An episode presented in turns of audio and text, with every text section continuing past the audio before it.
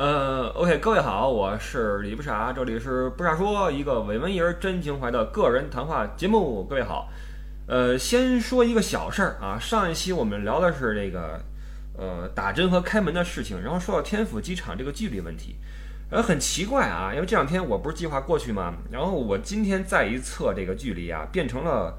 呃，五十五公里，然后耗时五十分钟，就比我那天晚上一点多看到的一小时二十多分钟要呃省了半小时的时间，就不知道怎么回事了啊。这个这样的话，这个距离和时间的话就可以接受一些了。尽管比双流是远一些，但是呃也没有那么远，因为从首都机场到北京的市中心也得差不多呃一小时左右吧，这个时间啊。所以说天府国际机场为它正个名啊，没有那么的远，好吧。好了，我们就开始今儿的内容。今天这个节目呢，我们又请来了一位嘉宾。过去呢，请过我的数位这个表弟啊，表弟们都在英国伦敦。呃，今天请来了我的堂妹啊，这第一次出场。堂妹是长时间的在呃日本生活，这次回来到成都来玩。你自我介绍一下吧，你的这个名字以及你的这个过去的简短的经历啊，来给我们说一下吧。哦，好，大家好，我叫 K 狗，嗯，那么我是不傻的妹妹，嗯，但是我是在日本长大的，所以嗯，中途有几年是不会讲日文了。但后来可能又接触一些人，又把它给讲回来了。你是想说你不会讲中文了？啊，不会讲中文了。我明白了。你从你发的这个 K 口这个发音上就能听出来日本味儿很重啊，因为这个我们知道日本人这个发音是有很多自己的特色。对。呃，你是几岁去的日本？十岁。十岁是因为家庭的原因，对吧？是的。然后什么时候又回来了呢？回来正式的回来是二十四岁的时候，啊哈，嗯，回来上大学，OK，因为我的中文那个时候已经快不会说了，嗯，我就想把它捡起来，嗯嗯，对。然后大学毕业之后呢？大学毕业之后又回到了日本，嗯，然后工作了两年，然后又因为家庭的一些事情又回到了中国。也就是说，你是在中国跟日本之间两头跑，是的。那最近是长期稳定的在中国发展，是吧？是。这个在做点自己的这个事儿什么的。对对。这个为什么找你来做节目？是因为我心心念呀，一直说想去日本旅游啊，而且我对日本这文化感兴趣，因为日本的文化是源自中国嘛，对，深受中国的影响，是，所以它不论是从这个，比如说建筑风格，或者说艺术的这种流派，都跟中国有一些千丝万缕的联系，嗯，而且它跟中国之间又是爱恨情仇啊，对吧？文化是源自我们这边，呃，但是呢，又因为战争的原因呀，跟中国有了这种这种彻骨的一些东西。所以说，这个尽管说现在这个大环境啊，有我先问问你吧，嗯，你觉没觉得这几年我们的大环境，包括这个舆论的一些语境有变化呢？可能我不太了解，OK，因为我不看中国的，不太看啊，不太看这边的新闻啊。呃，我想跟你说一个大背景啊，就是现在这个，因为中国它越来越强大嘛，嗯，呃，包括我们的民族自信心也在增强，嗯，那么很多呃过去看待这种。发达国家的眼光在发生转变，尤其这两年啊，因为一些形势的问题，呃，导致很多事儿变得很敏感。嗯，呃，你比如说前两天清华大学直播那个一个毕业典礼，然后就被很多人骂的很厉害，就是说因为这些毕业生以后都是要去美国的，哦，所以这个是是该骂的一个事儿。嗯，所以这个我就告诉你这个形式就好了啊，你就体会一下。所以我不想把它聊成一个敏感话题，我们只想从表面上啊，因为我是一个日本盲啊，我是只是。隐约觉得日本应该很好玩，嗯，因为它跟中国有关系。对，你看过去我去的一些地方，呃，包括什么越南什么的哈，我觉得很好玩，因为它其实也是深受中国影响的一个国家，是是的。所以说，从这个文化上，从旅游上，包括从我们儿时的一些记忆上来聊聊这个国家，好吗？好啊。呃，可能末尾我会跟你提一些比较尖锐的问题啊。这个你十岁，也就是我十五岁的时候，你去的日本，嗯，那也就是说你小时候也看过很多日本动画片了。你说在中国的时候，当然是是是，呃，机器猫，嗯哼。说这个，前两天我还做了一个短视频啊，这个在视频号上面，就是日本人管这机器猫呀，不叫机器猫，叫哆啦 A 梦。你再重复一遍吧，哆啦 A 梦在日本怎么说？哆啦 A 梦，哆啦 A 梦。嗯，然后它的这个名字是怎么来的？哦，呃，因为哆啦。嗯，哆啦 A 梦他是喜欢吃那个铜锣烧的，嗯嗯，这个铜锣饼叫做哆啦 A K，然后把这个哆啦这两个字拆下来，然后日本的一些武士就是那些 samurai 呀，啊会称为他们的名字会称什么什么 M，嗯就什么什么卫门。啊啊啊啊啊，卫门我知道，嗯，然后呢，把这个多拉铜锣烧的这两个字和啊卫门啊，加在一起，铜锣卫门就是。对，哆啦 A 梦，哆啦铜 A 梦锣卫门。哦，因为这个有个说法说以讹传讹，说这是日本人说那个 dream 没说好，叫多多多 Dream 多多 lim，就就啊，总之啊，呃，说到卫门，呃，另外一个动画片扯出来了哈，新右卫门你知道吗？新右卫门。对的，是那个聪明的哎，一休里边那个、哦那个武士叫新右卫门。呃，一休你小时候也在中国看的吧？在中国看过。OK，对，那你有没有到了嗯日本之后发现，哎，他们看的动漫跟我们看的不一样呢？有一休的话，可能在八十年代，嗯或者九十年代初，嗯在中国播放，嗯但在日本的话，可能会更早一些，就嗯我们同龄的人、嗯可能没有看太看过一休。我懂了，这种事儿我是经历过的，因为你哦知道，你知道七龙珠吧？哦，知道知道，就是那个孙悟空，那个那个呃，孙悟空是不是叫哆孙？啦光 ball，就是 Dragon Ball 啊，哆哆啦 A Ball 对吧？呃，Dragon Ball 它嗯呃是很早，我是我上小学时候开始看的一个日本漫画。哦，那时候我大差不多十岁左右吧，嗯啊，一卷一卷的买啊。当时是吗我特别喜欢看这个。那时候就有，有啊，但是它因为它载了很长的时间，嗯呃，很晚才结束的。那到我二十岁了，嗯我都二十岁去德国的时候，那边电视台刚刚开始放这个哆啦 A 梦 Ball，对的，你就知道这个这种东西它的文化传播是有时效性的，它会延时。嗯是是是，那中日之间这么一海之隔啊，就会在这个，呃，动画片儿这块儿发生这么多的延时的情况。嗯所以我发现哈，因为后来我到德国之后，我们语言班嘛，语言班有一个那个日本来的同学，嗯叫什么来着？反正挺喜庆一个名字哈，就是挺挺挺。然后我说你看没看过那个机器猫？我说那机器你知道吗？猫啊，机器猫。他说我不知道什么是机器猫。然后我说我说你你看我给你写一个啊，我写一个野比康夫，我我我写出来了啊，这个日语怎么说？Nobi Nobita 这个名字还真挺萌的。这个名字在野比，啊它呃，如它的那个汉换成汉字的话是野比野比泰，哦哦，那等于说康夫是我们这边加的名字哦，因为康夫是个特别的健康的、有爱的名字，嗯你知道吧？健康的小夫，康夫也比也比泰，就是说对哦，难怪他当时似懂非懂。他说这个哦我我我大概知道你说的是什么，嗯然后我跟他就无法交流了，等可能他因为他比我小，嗯，就比我小个几岁，可能他就觉得这个有有有代沟的感觉。机器猫其实没有代沟，它现在还在播，哦嗯，，只不过它换成了那种三 D 的那种，对，包括那种超长篇之类的。对但是那个作者现在还在吗？已经不去世了吧？藤子嗯 F 不二雄已经不在了哎，日本有好多这种我特别喜欢的漫画家啊。小时候，哎，圣斗士看没看？哦、那些都是你们男生看的东西吧？那你们女生看什么？在中国对的时候，啊，不，你你包括在日本，他们看什么？嗯，比如说周日的话，呃，樱桃小丸子，啊，这个我们也看。嗯，还有樱桃小丸子之后有一个叫海螺，中文叫海螺小姐，我不知道。可能没听，中国可能很少有播。嗯，对，就这些是我每周都必须看的。必须看的。蜡笔小新看过吗？蜡笔小新现在你看过看过，你不会说现在也在看吧？现在没，嗯，对。现在不看了。但是我听说日本人成年人对漫画也很痴迷。对，尤其是因为这个漫画在日本是非常一大怎么说一大部分的产业嘛，嗯，但是它有产业，也说明大家有这个需求嘛。是吧你？看它为什么在中国不是那么大的一个产业？因为好像中国的成年人对漫画就比较的，这就嗯无所谓了，嗯是吧？是不是漫画一提到漫画，中国人就会觉得是给小孩儿看的？嗯，有点这个感觉，嗯有点这个感觉。但我觉得日本的漫画里，它更多的成分就不光是给小孩儿，嗯，成年人嗯看的也很感动的那些，比如说去年有一个特别火的，叫什么中中国叫《鬼灭之刀》，不不知道你，不知道，在中国也特别特别的火，嗯就是大人小孩看着都哭。嗯嗯嗯。但是我想提醒你一句啊，嗯就是你在说中国的时候还要小心。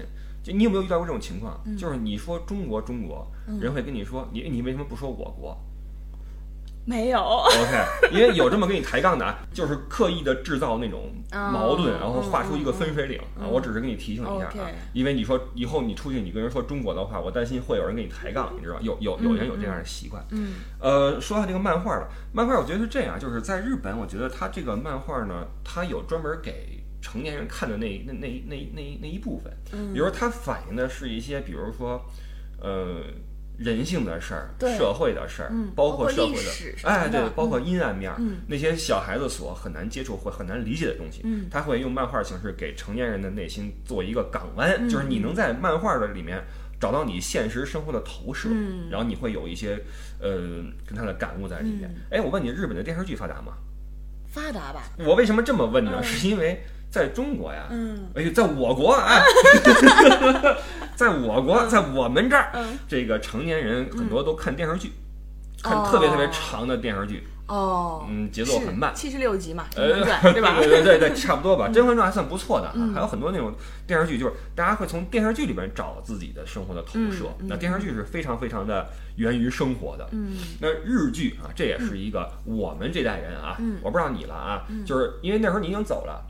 那我或者我还挺小的，对的，就我像我从十五岁开始接触日剧，嗯当时不是很懂，嗯。有一个日剧叫，我那是我的一个那个某某些方面的启蒙，《柴门文之谈情说爱》，劈柴的柴，嗯然后大门的门，嗯语文的文，柴门文哦是在凤凰卫视中文台演的播的一个日剧。你小的时候，我小我我初中的时候嗯嗯。真看不懂啊，但是觉得哎 有点意思，就跟过去那个那个那个打打杀杀不一样了，我觉得嘿有点朦朦胧胧的感觉。然后再往后就不得了了，来了好多日本的那种，就是我们统称为日剧的那一波电视剧，《东京爱情故事。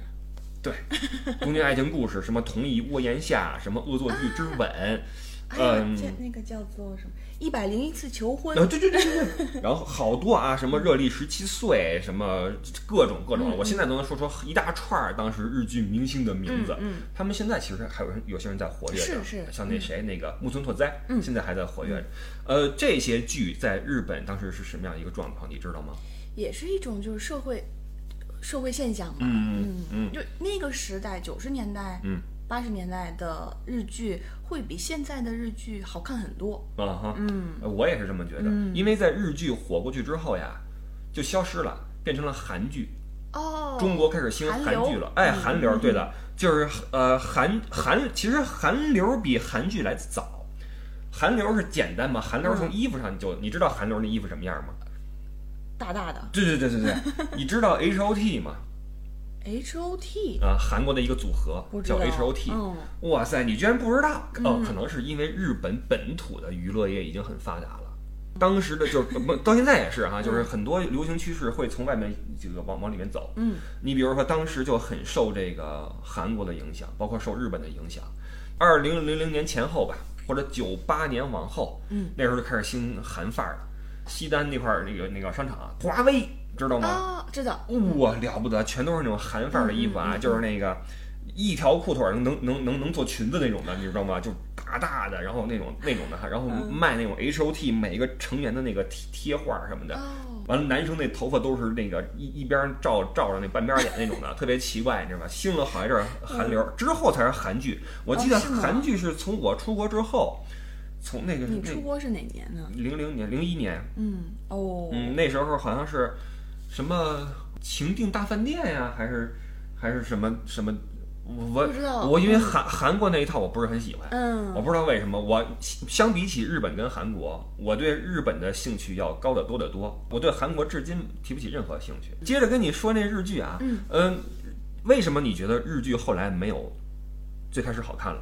可能会涉及到我一些个人的观念啊。嗯，请说。就是以前小的时候觉得那些都是大人的世界，都是自己没见过的，嗯所以就觉得特别的新鲜，或者或者是值得去学习。嗯比如说谈恋爱的方法呀，嗯怎么牵手啊，嗯怎么接吻呐、这种、嗯都是从电视里、电视剧里学的。嗯那么长大之后就会觉得，其实电视剧里的东西没有我们生活上的更精彩。，OK。哇，你这生活可以啊、比电视剧都精彩。我我没有，我觉得电视剧永远比生活精彩。我说说我对日剧的感觉吧，呃就日剧后来确实不火了。嗯，可能它内容就已经都排完了吧，都已经我我我觉得是这样，我觉得日剧是对中国那一代人的一个启蒙。嗯。就像你说的，怎么去谈恋爱，嗯。啊，怎么去去接吻啊，怎么去约会，嗯。然后约会的心情是什么样的，嗯。可能后来都会了 这东西不需要教了，呃，或者说呃过了那个青涩时期，因为我觉得嗯。当那个时期的日剧啊还是很美好的，对，它总是在宣扬就是刻画人性中很真诚的那部分，嗯嗯呃，我们真诚的呃这个喜欢，嗯。呃，简单的爱情，或者这个真实的友情，嗯。或者那个还有一个片儿叫 GTO 麻辣教师，这个哦反町隆史那个、那片儿我觉得特好看，但是那个片子你你现在再拿出来看的话，你会觉得啊，这种情感好像已经不符合这个时代了。哦。就是这有着这种纯真情感的时代已经一去不返了。嗯，人跟人之间的关系，呃，已经不是那种到了高中时期或者大学时期才情窦初开的那种关系了。嗯很早我们就就了解这玩意儿了，所以其实这个这个时代的发展呀，也有弊端，就是让我们过早的接触了一些东西之后，就觉得很多玩意儿不值得感动了。你比如说那个麻辣教师，当时我觉得是特别特别好，但是现在你让我看，我会觉得哦，OK，这种师生间的情谊和对话，你让现在的孩子看，他们会觉得没不可能，这个哦太虚假了。那就是一个时代的变化了。是的，我觉得那个日剧是依托于那个纯真的年代才火起来的一个、一个一个事物。后来我就不看电视剧了，那你看什么呢不看电影了。啊，因为生活就很精彩呃，了。对，生活已经够精彩了嘛，所以我比较喜欢看呃娱乐节目或者是纪录片儿。就咱们回到那个日剧的话题啊，嗯，我有一个朋友，他是非常喜欢看日剧或者是韩剧，嗯。就是各种电视剧，嗯，但他给我的一个反馈就是。他觉得，就现在这个时代，他看完日剧依然会觉得心里面很温暖，嗯，就是怎么说，很智力，呃，励志，励志。对对对对，嗯，但是他说看完韩剧之后，就会觉得心里面有点沉重。哦。嗯哦，呃，就是韩剧我不是很了解啊，嗯。我觉得在我看来，韩剧都是那些特别浮于表面的爱情故事。嗯，可能有些也非常不错的啊，也、哦，有些电影也挺这不是叫什么《蓝色生死恋》？有没有这么一个玩意儿？就是韩剧，韩剧总是反正那个主人公得得有一个病危的，一个要么死了。但还有绝绝症什么的，别的。对对对，总得有这样事儿，要不要不就出个车祸什么的，总得有这样事儿。反正就是，哎呀，弄得很很沉重，但都是爱情，是吗？不温暖，嗯不温暖。我觉得还是日剧更温暖一些。那么呃说完这个日本漫画，嗯，日本的电视剧，其实我们只是只是一一句话带过啊，嗯都没有往深了走。其实往深了走有很多很多可细聊的东西。嗯想跟你说说日本的流行文化是这样，因为我是想跟你聊一下日本的流行音乐。哦，流行音乐，对，但是一说流行文化的话，我觉得它既包括音乐，也包括比如说街头的那种呃穿衣哦服饰，也包括一些什么呃生活方式等等的哈，这都是属于流行文化的一种。在日本的话，就是流行文化，嗯。它大多数是高中生以及大学生嗯。而带起来的，嗯。然后就是给这个社会带来一些变化，哦。就包括抖音，嗯。在日本的抖音，嗯。大部分百分之八十都是高中生在玩，嗯，然后一个音乐，嗯。一个动作，嗯。一个 pose，嗯。就从里面，嗯、火起来，嗯。然后影响到大人们，嗯哼。嗯。呃，这个是另外一个话题了。我本来还想说另外一期节目，就是有关抖音的，嗯就是因为我发现德国的或者欧洲的抖音啊，嗯。跟中国抖音有巨大的不同。嗯嗯。其中一个不同就是那边玩的都是年轻人，嗯嗯。特别特别小的小孩子在玩，而在中国的话，大部分都是成年人，嗯。成年人抱着抖音不离手，然后从里边学习一些知识也好，或者呃这个被被这个冲刷一些自己的三观也好啊，这是一个成年人在玩的东西。嗯这个往里挖这个原因其实挺多的，今天先不说啊，嗯那个先说流行流行音乐吧，好吧。流行音乐哈，哎，流行音乐，因为这个我也被影响过好一阵儿，嗯听过好一阵儿日本的流行音乐。哦，哎，什么有个组合可能比较冷门，叫 TRF，不冷门哎，在中国比较冷门。哦是吗？是的他们当时在日本非挺常火的，挺九火的。十年代的时呃，候，对的。然后是跟那个还有那个小室哲哉，哎呦，那那太对吧？嗯音乐教父嘛，嗯还有那安室奈美惠，嗯哇，厉害，太厉害了！九十年代特别火，在中国也很嗯火，但是我我估计啊，仅限于那些就是呃外来文化传的比较多的城市。嗯往下走的话，哦可能就稍微的淡薄一点了，因为呃那时候我们接触这个啊都是从音像店，嗯啊、那个磁带，然后包括电视里边，你能够收到 Channel V 的话。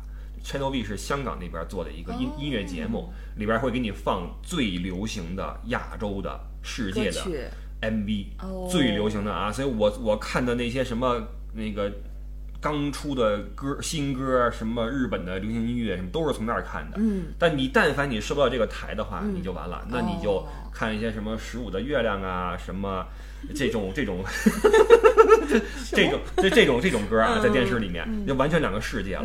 所以我是比较以以走运的一波人，还能看到那东西。然后什么，说说一些你比较喜欢的流行乐手吧，看看我认识不认识。我曾经喜欢的可以吗？可以，可以，可以滨崎步吧，啊，超级火啊！嗯，那就是我们的青春嘛。哦，那时候是什么时候他是九八年 debut？debut 是什么？debut 出道，哦哦，是吗嗯因为我在出国前，嗯听他的歌听的非常非常的多，而且那那也差不多了。对，那是两千年嘛。嗯但是那时候我觉得首首歌都很好听，我以为他是一个已经出道四五年的一个歌手了，因为他的歌这真的每个都很好听。我以为我我听的是一个精选集，但我估计我听的是个专辑，真的很厉害。嗯嗯但后后来怎么样了？后来呀、啊，后来他现在也很努力，但是已经就比较叫什么过气。 OK，好残酷呀、这个词我都没好意思说过气这个词。那还有哪些当时你很喜欢的乐手当呢？时，哎，小学的时候，Speed，知らないよね。Speed Speed 速度， Speed，嗯，不知道。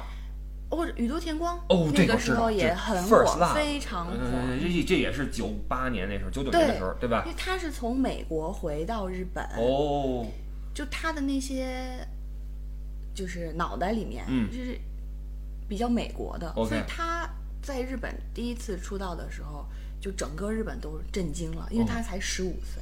哦，我明白了，嗯，我明白了，就是那个时候日本就已经有一些所谓的天才少年那种天才少女哦这种出现了，是吧嗯？现在中国也有，哦，呃，但是可能不是从外边回来，外边回来是吴亦凡，你知道吗？Chris 吴你知道吗？哦吴亦凡他是从外面呃，吴亦从是从加拿大回来的，哦，然后国内现在也有一些很棒的这个少年啊、嗯这种音乐人出现，你比如说窦靖童，你知道吗？不知道。窦唯的女儿，窦唯不是哎，王菲对，王菲的这个前夫是窦唯，嗯，他们的女儿叫窦靖童，哦啊，，超级牛，我知道这个人，女孩儿对不对？女孩儿，然后这儿有个纹身，这儿有一个纹身，哦，是吗？嗯哼，我在日日本的一个超级大品牌嗯的门口、看到了他和木村木村拓哉拍的一个广告。哦，那很厉害了，哦那很厉害了，那很厉害了。对，现在这个中国也有一些这样的年轻人崭露头角啊。嗯这个，哎，呃，你你认为不认为日本的流行文化对亚洲有了一个很大的辐射和影响呢？应该有吧？嗯哼，嗯你有这个体会吗？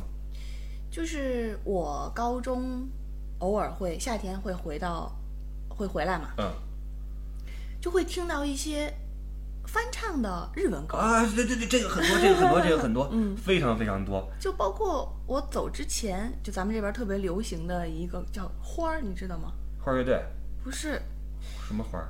反正就有有一首歌特别火，就大街上就已经听的耳朵都起茧子了。嗯后来才知道，哦，原来那是一首到日本我才知道那原来那是一首日本歌。这个你一定把名字记错了，我觉得肯定不是日本。的名字叫花儿，花。你中文的话你还记得旋律吗？我猜测是周华健的一首歌。噔噔春去春会来，我一猜我猜对了吧？周华健的那首《花心》。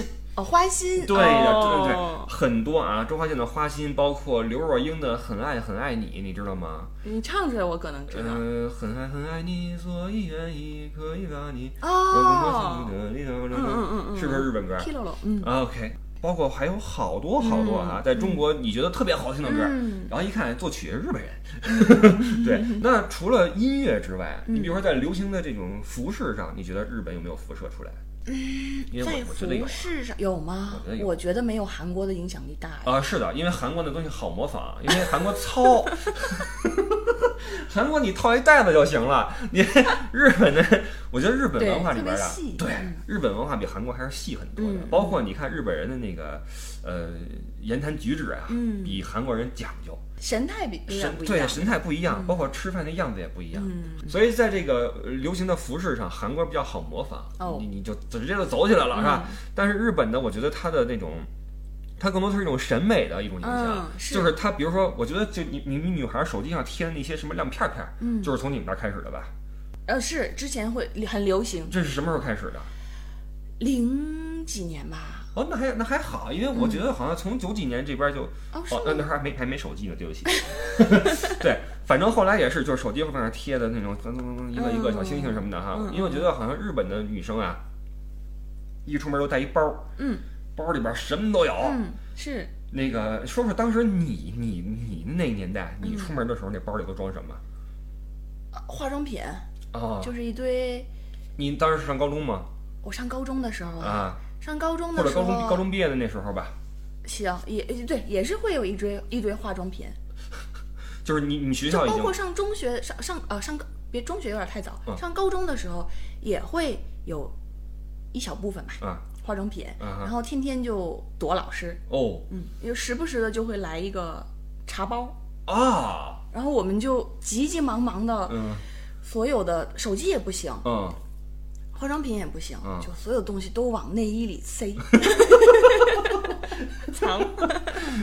也就是说，那个时候起，你们已经开始注意这个什么化妆的问题了，是的，是的，那就更别提那些高中毕业之后的大学生，或者说走向社会的那波儿。嗯，大学生的话就已经非常成熟了啊。嗯，OK，因为在我的印象中，日本的孩子、女孩子那包里边什么都有，什么都有，而且是稀里哗啦的。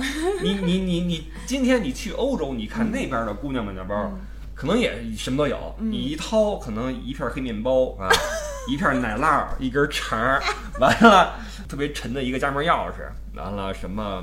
一瓶水啊，就是这些玩意儿啊，它是非常非常的回归自然的一种一种状态。但是我觉得在日本那个姑娘的包里边，就是什么都带着一堆稀碎的玩意儿，那链儿啊，什么片儿啊，手机上都是稀里哗啦的。我觉得这个曾经在零几年，可能零几年的时候，中国也是深受这个影响，也是手机上各种的坠儿，嗯嗯嗯嗯，稀里哗啦。包括这个，我我说说远一点哈，包括咱们你看，嗯嗯，中国在这个汽车上，嗯。贴着那些什么配饰，里边摆了一些小摆件，这些玩意儿在欧洲你根本看不到。欧洲人不摆那些车里边的那个什么，当然现在也没人摆了，什么那个招财猫呀，或者那一一个小小树叶子在那摇晃呀，或者挂个以前挂那个那什么象章，后来挂点什么穗儿，现在可能挂珠子啊，现在喜欢挂珠子，呃，反正各种的装饰啊，包括车外边贴点什么，呃，什么熊出没，哎，对对对对对，什么那个 Discovery 什么的，各各种。这些在日本有吗？有是吧？嗯，就是我我统一觉得亚洲的文化是比较玩这些细节的，嗯，玩这种呃附加的东西，嗯，就是我这身衣服哈，我为了跟你不一样，我我我我弄弄弄俩窟窿啊，或者我窟窿上我拴根绳儿，是吧？我我我我皮带上面挂一穗儿 啊，那很很兴过一阵儿，皮带上挂一链儿，是不是？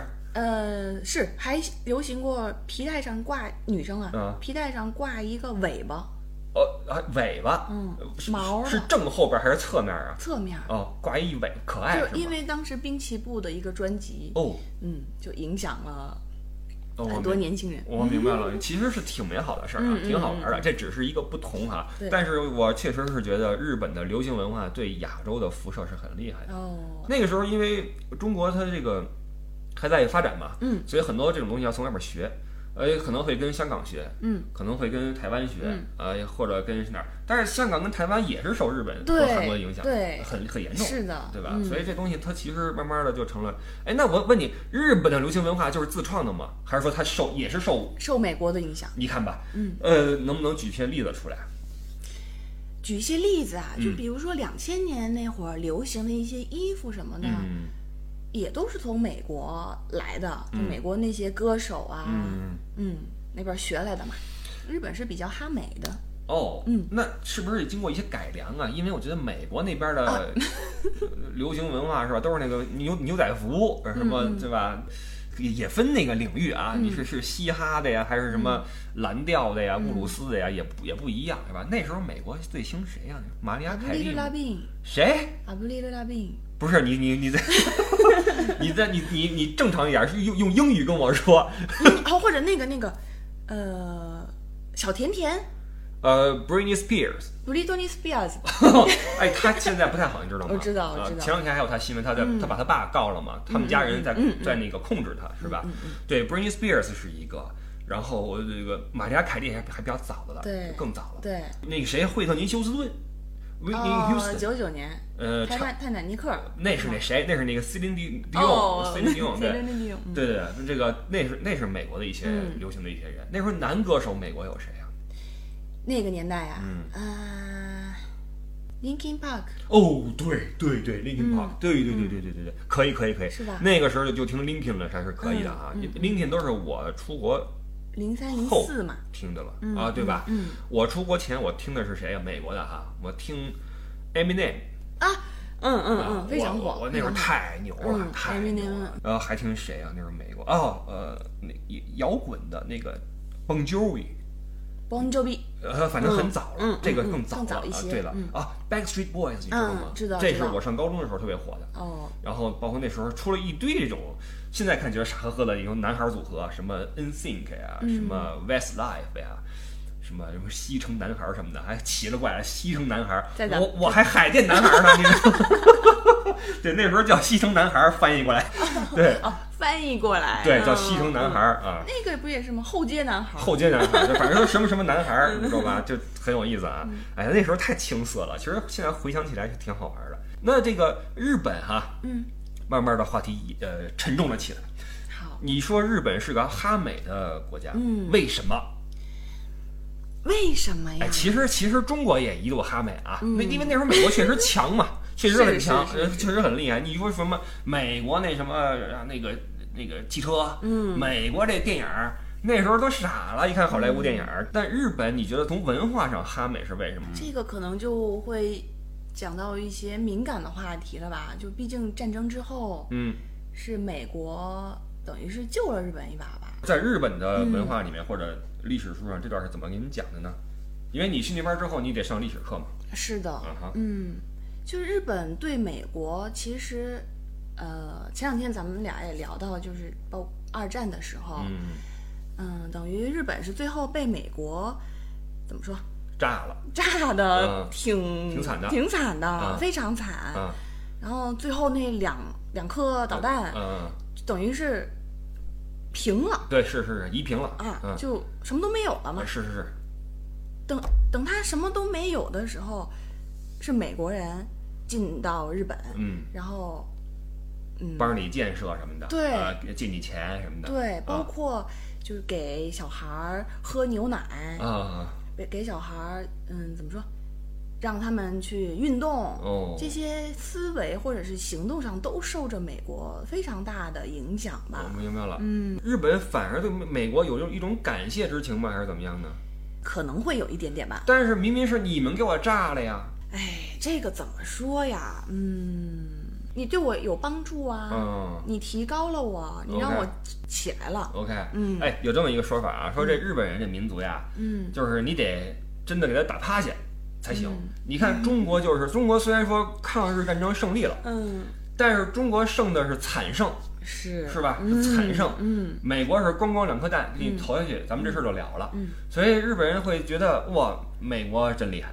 嗯呃，要不是美国给我扔这俩蛋的话，中国还得跟我这儿死磕，是吧？所以我服美国不服中国，有没有这么一种想法呢？我觉得应该不会这样想吧。哦，你是觉得你不会这样想，还是说日本人不会这样想？大多数人应该不会这样想。大多数的日本人，尤其是现在的年轻人，他对这些历史历史方面并不了解。嗯，嗯，媒体上可能不太会更深的讲一些自己做的丑事儿。OK，嗯，你就只讲自己做的好事儿。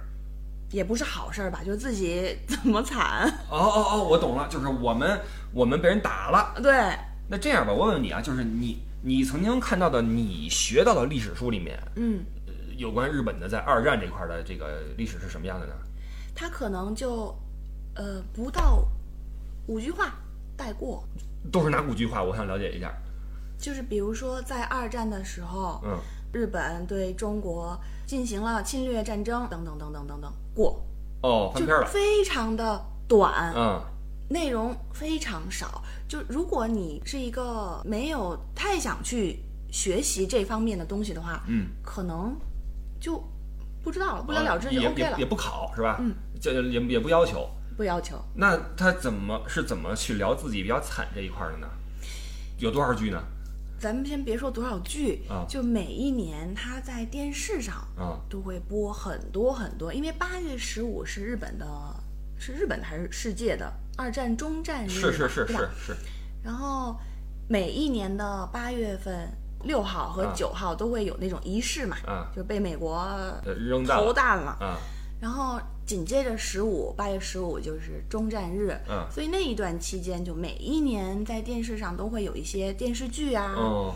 是被呃不被炸了的，呃哦，被打了的，就是反映被炸之后的生活的那种电视剧，还是怎么着呢？对，或者是讲一些在二战最后的那一段时期，呃，日本有一个团队，你肯定知道，叫做特工队，啊，神风特工队。是对，嗯。就开着飞机机去撞人的去军舰，撞啊啊啊！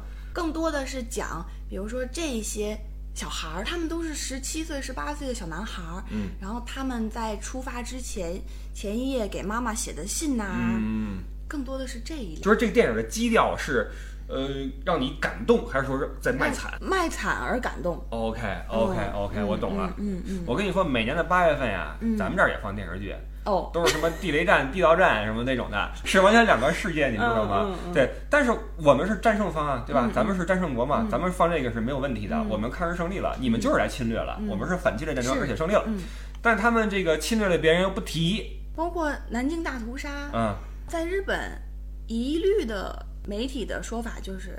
当时南京都没有那么多人，怎么哪儿来的三十万人？嗯嗯就是南京大屠杀三十万人这个数字是中国捏造的，对，但是 NHK 嗯它这个电视台还比较客观，嗯它会不那么主观的嗯去播一些东西。嗯在那个纪录片里，他有说到，就是当时有一个人写了一本书，还是写了一个新闻，以这个新闻造成现代现在的这个三十万人数是假的，那个新闻就是错的嘛。哦，我我等于以讹传讹，就造成了一个错误的定论，说嗯。这三十万这数是假的，是的。但实际上是真的。是不是真的他也没有提，嗯。但是他在那个纪录片里有说，就是当时日本人当天的行动啊，嗯。或者是一些安排，嗯，关于日本战后反思这个事儿啊，一直是中国这边对日本的一个不满的一个点，嗯，就是同是战争的发起国，嗯。啊，你看德国是怎么做是的？是，日本在我看来，就好像你看教科书也不怎么提，而且这个官方也不怎么提，嗯对。就会导致现在的年轻人可能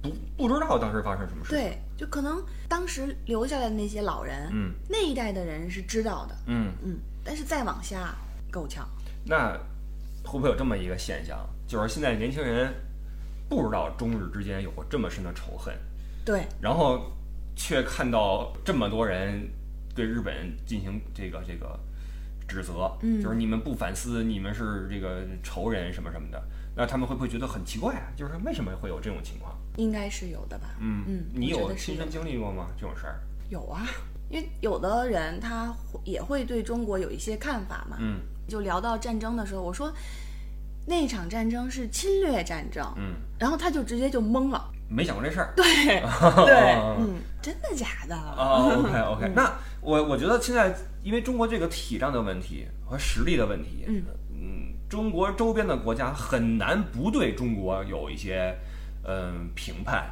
嗯你哎这么说吧哈，你刚去的时候你十岁，差不多九几年是吧？九五年、九六年，嗯，那个时候日本人，你身边日本人对中国的感觉和你今天你身边日本人对中国的感觉对比起来有变化吗？有吧？什么样的变化呢？嗯，因为那个时候中国可能没有那么的现比没有现在那么有钱，嗯所以大家对中国的印象就是穷，嗯可能不太了解。嗯但是那时候因为我还小，嗯我朋友我的朋友也小，所以就小朋友玩玩，他不会有那些哎呀，你是因为你是中国人，所以怎么怎么样，嗯。没有，他只是觉得中国可能没有那么富裕吧。嗯。但现在的日本人对中国的印象，可能一二一三年开始，大量的中国人去日本旅游，嗯。造成给日本人的想法看法就是中国人有钱，一买哇塞，日本人都攒几个月都买不起的东西，呱呱呱呱。嗯，是是是，说平均了一下，有一个统计说，每一个中国人到日本旅游要花的日元嗯是二十万日元，相当于一万多一点吧人民币。啊其实也不算多，对啊，不多不多。但是对日本人来说就哇塞，哦，嗯明白了。嗯这个事儿啊，我跟你讲一下。嗯过去咱们我小时候那时候，我上初中是九三九四年吧，九二年，看一些台湾来的电视剧，嗯琼瑶剧。嗯，哇，台湾真厉害！哇，那个汽车 时尚，嗯啊，那个有自己的别墅啊。嗯嗯，完了，今天你再去，你就看 还那样儿，那那车还是当年那辆的，是吧？都已经漆都快没了，那房子也是，还是当年那都都快倒了，是吧？我就想不刷一刷吗？对，这是一个就是一个一个对？谁先谁后的问题，嗯对吧？嗯那边发育的比较发育的，发达的比较早啊，这个这个腾飞的比较早。嗯现在中国起来了，那现在你身边的日本人对中国的看法，除了有钱还有别的吗？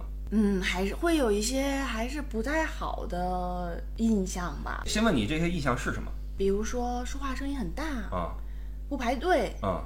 除了这些这个这个行为举止的这些事儿之外，还有什么其他的？应该没有，也有一部分在网上也有一部分人就会说。就大家都说中国人怎么怎么样，嗯但是其实深度的跟中国人了解，不是你们想象的那样，嗯就也有一些拥护嗯。的这种说法。所以其实啊，还是说回来，我以前有过一个想法，就是人跟人之间的了解和接触呀，就是两个人之间的事儿。嗯它跟你身后的你的这个宗教，啊，极端宗教除外啊，跟你身后的宗教、跟你的国家的形象什么的，说实话关系不大。嗯我们出去交个朋友，真的就是你们两个人之间是不是对胃口的事儿。嗯一个英国人跟一个德国人能不能做朋友？能啊。嗯虽然说二战时候干过，但他可以做朋友，对吧？所以这个越是没有过这种经历的人，嗯越容易以国家形象、以历史的一些行径去给对方这个人下定义。嗯嗯你比如说，你这个日本人你是罪人啊，你这个美国人你你你你你流氓是吧？嗯对，所以说真的走出那一步之后，你跟人去了解了，或者你到对方国家之后，你会发现没那么多人恨你，啊、对对，也没那么多人爱你，嗯大家都是普通人，是都是普通人，恨你爱你，其实你们聊聊聊天就知道了，嗯对吧？就是你去了这么多年，嗯，我这么问你啊，你的中文跟日语哪个溜？日文吧，那在文化上，可不可以说你已经把那边吃的很透很透的？挺透的。那你觉得你自己是哪儿人呢？我觉得在中国的话，我比较熟悉的北京嗯的话，我会觉得我是一个中国人。嗯但是，比如说去了一个稍微远一点的地方，嗯可能我不太熟悉的地方，嗯我就不知道我是哪儿人了。哼啊，因为如果你说你是中国人，嗯你对中国又没那么的了解，因为你对日本的了解多于对中国的了解，嗯对吧？所以我我我我能理解你这段话啊，我来帮你翻译一下。嗯就是说我当时在我去南极玩，嗯然后遇到一个美国人，嗯他问我你来自哪儿，嗯我说我来自法兰克福，嗯然后就有人出来说说你不是中国人吗？嗯你为什么说你来自法兰克福，而不是来自北京？嗯这事儿其实是这样，因为我长期居住的地方就是法兰克福，嗯。我在法兰克福的时间比在北京时间长。嗯。我遇到一个中国人，我当然说我是北京人，我们是有共同的文化圈层是的。嗯。但我遇到一个美国人，他问我你哪儿来的，我当然是法兰克福来的，因为我我住法兰克福呀，嗯。这很正常。所以这个事儿，我觉得嗯不要把这个当成一个对自己身份认知的一个一个一个政治问题，嗯呃，或者说你假洋鬼子，对，不不不是这么回事儿。也也有人说过，对吧卖国贼，呃，对对对对对，你是中国人，凭什么你认为你是日本人，对对吧？因为我你融入了那边的文化嘛，嗯对吧？曾经我也有一段时间就是非常的矛盾，嗯因为我的血统，嗯我的这个人，嗯，就是生理生理上来说是是中国我是一，个中国人，嗯我是一个北京人。嗯那么，但是我对中国又不了解，嗯我是在日本长大的，嗯所以有相当一段时间，我自己就会问我自己，到底我是哪儿的人？嗯我想给我一个回答呀，嗯但是我想了很久很久，还是没有想出来的时候，我就特别讨厌别人问我这个问题。嗯所以别人问我这个问题的时候，我就会说我是一个地球人。嗯嗯嗯嗯嗯，是这样的。其实我也特别反对用这种问题给人下定义。嗯，就是你不要管他具体是他认为他是哪儿的人，可能自己都说不清楚。他爱是哪儿人是哪儿人，但是关键点只有一个，就是他不做那些危害我们这个民族和国家的事情，就 OK 了，对吧？你是不是应该敞开胸怀去欢迎任何一个爱中国、爱中华民族的人呢？你当然应该这样做了。前两天中国女排一个一个主一个一个一个主攻手，呃，接受一个外媒采访的时候说的是英语，底下人说你为什么不说中文？嗯，你你是中国人为什么不说中文？下次采访你你你你说中文。哪儿跟哪儿，这都是对吧？不要以这些事情给人下定义，不要以他的这个这个说什么语言，在哪儿生活给他下定义，对吧？所以这是我想说，尤其是在中国跟日本这个比较敏感的这个，对，我觉得德国还好，因为德国跟中国差太远了。德德国没打过来吗？嘛，没没打过来，对吧？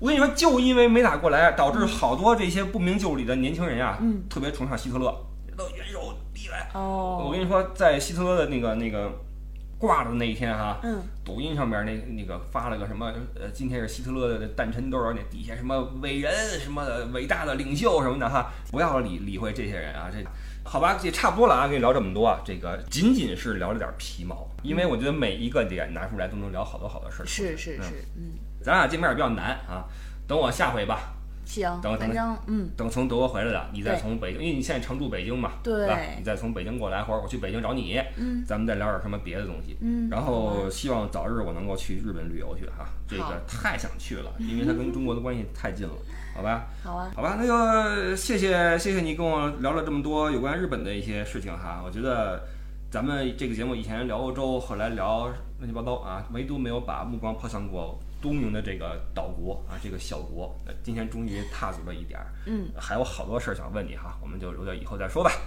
呃，好吧，谢谢你。然后那个，我们就有时间的话，下周日早八点继续在喜马拉雅 FM 一起聊天儿。我是李不傻，我们下期再见，拜拜。拜拜。